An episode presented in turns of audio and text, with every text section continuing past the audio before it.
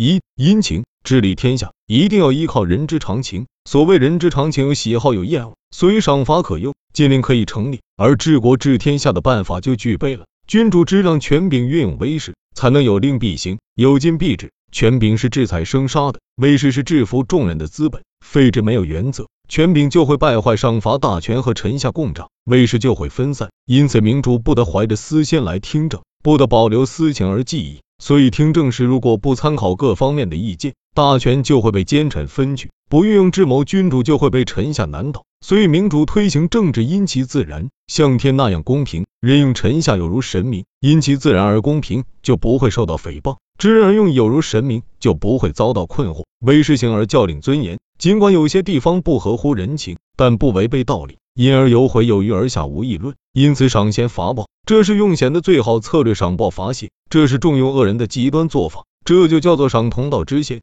罚一道之暴。赏赐没有比厚重更重要的了，让百姓有力赞誉；没有比美名更重要的了，让百姓引以为荣。诛杀没有比严厉更重要的了，让百姓畏惧诽谤；没有比丑恶更重要的了。让百姓引以为耻，然后一心推行法令，禁止大臣违法，诛戮犯法的大臣，这样对国家就没有危害了。公罪赏罚一定要明察明察，治国之道就完备了。二主道，一个人有力气敌不过众人，一个人有智慧胜不过众人。与其用一人之智，不如用一国之智。所以尽管智力相等，也是群体获胜。主观推测对了，那是个人的功苦；推测不中，就有过错了。最下的君主只是尽一己之能。中等的君主能使人尽力，上等的君主能使人尽职。因此，有事情就要集中众人的智慧，专心听取大家的所有意见。听取大家的意见，如果不专一，就会前后相反；前后相反，则与之不分，不和大家一起议论，就会犹豫而不决；犹豫不决，则就会遗留难断。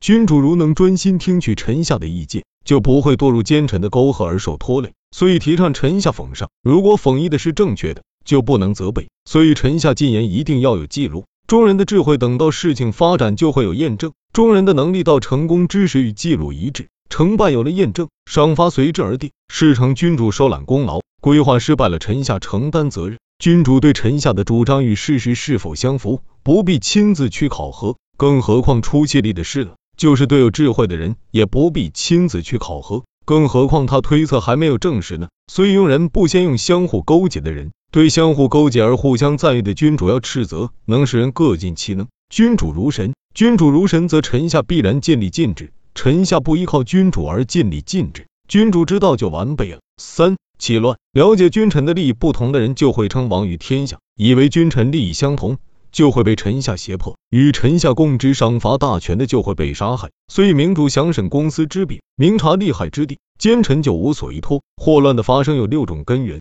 主母、后妃、庶兄弟、弟兄、大臣、先贤，依法任用官吏，以事则求臣下。主母就不敢放肆。王后与妃嫔在礼法上是有等级差别的，后妃不得僭越，权势各异。庶子和太子就不会有争端，权柄不放松，兄弟也不会滋长进犯之心。群臣不聚集在一家，大臣就不会拥塞君主。禁令赏罚坚决执行，显要的贤人就不敢暗中作乱。臣下有两种依托，皆有内有外，在外依托诸侯不得不敬。在内依托进士不得不爱，要求得到诸侯的允诺，请托得到进士的听从，这就是乱臣所依托的靠山。对外国所安插的官吏，均主要诛戮受贿的进士及其有关的人，这样外国诸侯就无所依托了。绝禄按功劳大小来定，无功而请赏的，一律治罪。这样在内也无所依托了，外无凭借，内无依托，奸臣就无路可走。官吏是一级级的提升，以致身居要位，这是根据他本身的智谋。对地位高而权大者，用三种办法设伏的：一是治，二是镇，三是过。亲戚妻子是指，绝禄优厚而肯定兑现是镇。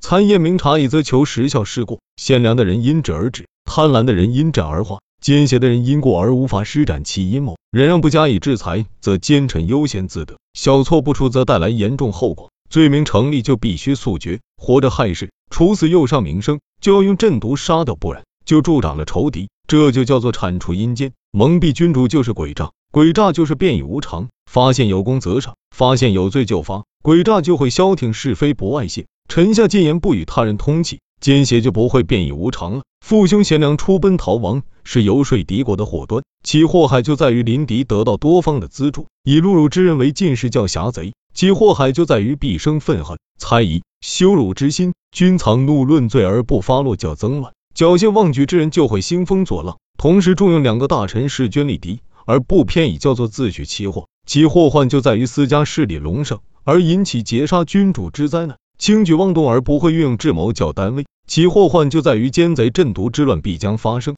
这五种祸患，人主如若不知，就会有劫杀之难。废置太子生于内还可以治，生于外就会大乱。因此，明主对内论功行赏，对外则取利于敌，这样本国就可以稳定。而敌国则乱，所以治乱的原委，君主不当增而增，则乱臣起于外；而使君主无以自治，不当爱而爱，则乱臣起于内，而形成心腹之患，如同引阵一样。四力道比较参政的办法是综合比较以求正确，多方考虑以责罚失误；综合比较必须指出失误之所在，多方考虑一定要追究责任，不追究责任就会给君主抹黑，不斥责臣下就会串通一气，查出失误的微妙原因。就会知道失误的多少，追究责任只限其人而不涉及他人。君主视听的威势在于惩办结党营私而赏罚有别，惩罚女业行径而罪行相等。总结众多发言，理出头绪，一定要衡量具体情况，遵循自然之理，正验实物，参照人之常情，这四种情形完全符合，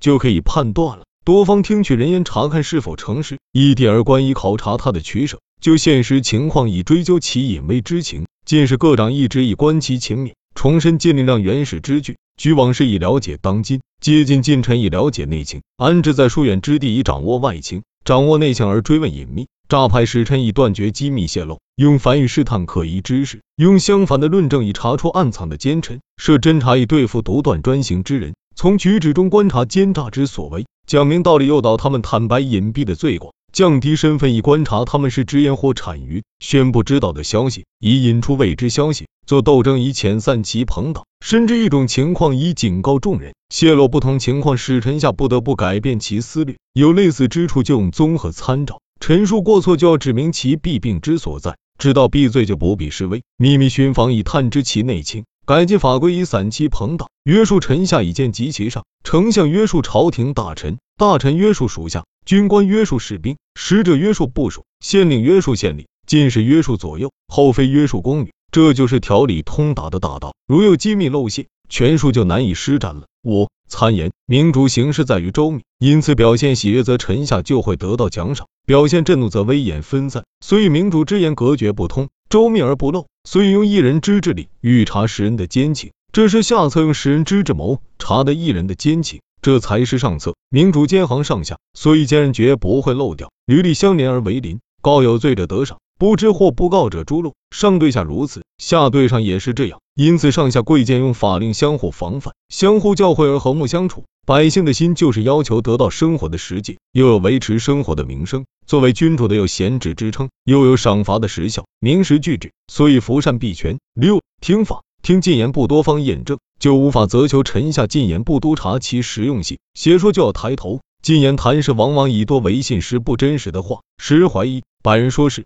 再有一千人也解释不了。语言迟钝的人的话，就有人怀疑；有口才的人说话，就有人相信。奸人蚕食君主，就是依靠人众。凭借辩才以取信，而用类似的情况掩饰他的私心。人主不以盛怒为满足而等待验证，那权势就等于资助臣下。有道明君，听取他的话而督责他的实用，要求他的功效。有了功效而赏罚随之而生。无用的辩证不留在朝廷之上。任职官员知道自己才能不足就要辞职，说的全是大话而夸夸其谈，就要追究到底，所以就能发现奸邪而加以责罚。无故造成言行不一的，应作为欺诈。欺诈必须治罪，说话一定要有凭证，建议必须实用。所以朋党的虚伪之言就无法欺君。大凡听政之道，人臣尽尽忠言以告奸，要博采众议，归纳出一个头绪。人主如无智慧，奸臣就有机会了。明主知道臣子说话使自己高兴，就要查看他的话是虚是实；使自己发怒了，就要查清他的话的是是非非。试过之后，根据事态的变化。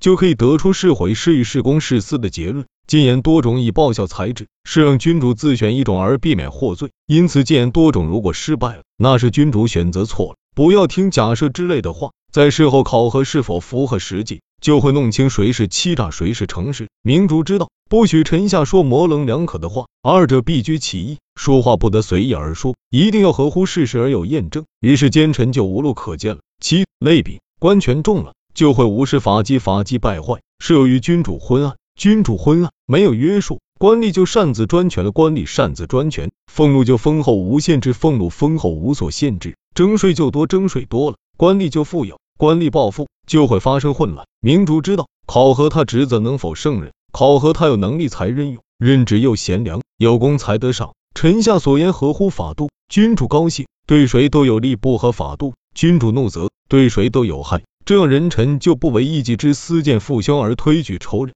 官事足以推行法令，官俸足以养活家人，私弊就无从发生。所以百姓虽然劳苦，也不愿做官。委任官职不得使官员权重，让他得到的是爵位；官吏不得有私心，让他想得到的利益仅是俸禄。所以人们尊崇爵位而重视俸禄。爵禄是君主赐予的，人们重视赏赐的爵禄，国家就会得到治理了。刑罚名目繁，